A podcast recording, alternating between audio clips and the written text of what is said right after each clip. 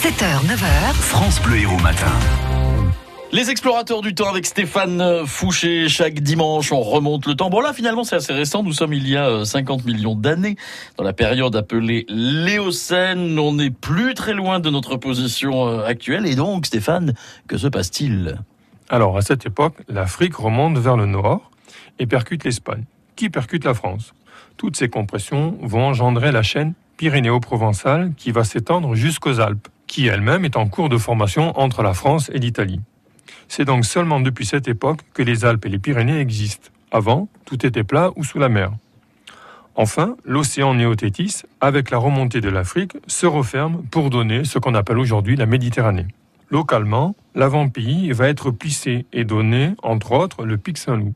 Dans l'arrière-pays, les côtes vont être soulevées d'environ 500 mètres. Puis, il y a 30 millions d'années, une croûte océanique va se former au fond de la Méditerranée qui va détacher un bloc de cette chaîne pyrénéo-provençale qui correspond aujourd'hui à la Corse et à la Sardaigne, qui elles-mêmes vont pivoter et s'orienter vers l'Italie.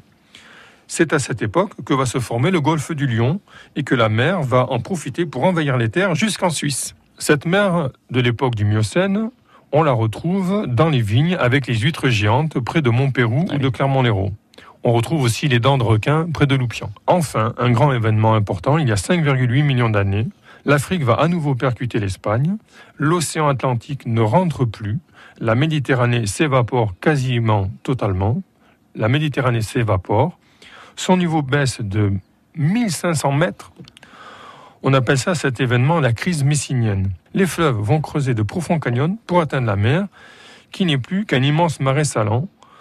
Et donc, il crée à la fois de grandes grottes, des grandes galeries, comme la grotte de l'abeille ou celle de Clamouze, que les spéologues ont le plaisir de visiter. D'accord, donc la mer est, revenue, hein, si on comprend bien. Là, et depuis, la mer est revenue. Voilà, et tout cela est à découvrir euh, au musée de l'Odève, bien sûr. Merci Stéphane. Au revoir. France Bleu Héros.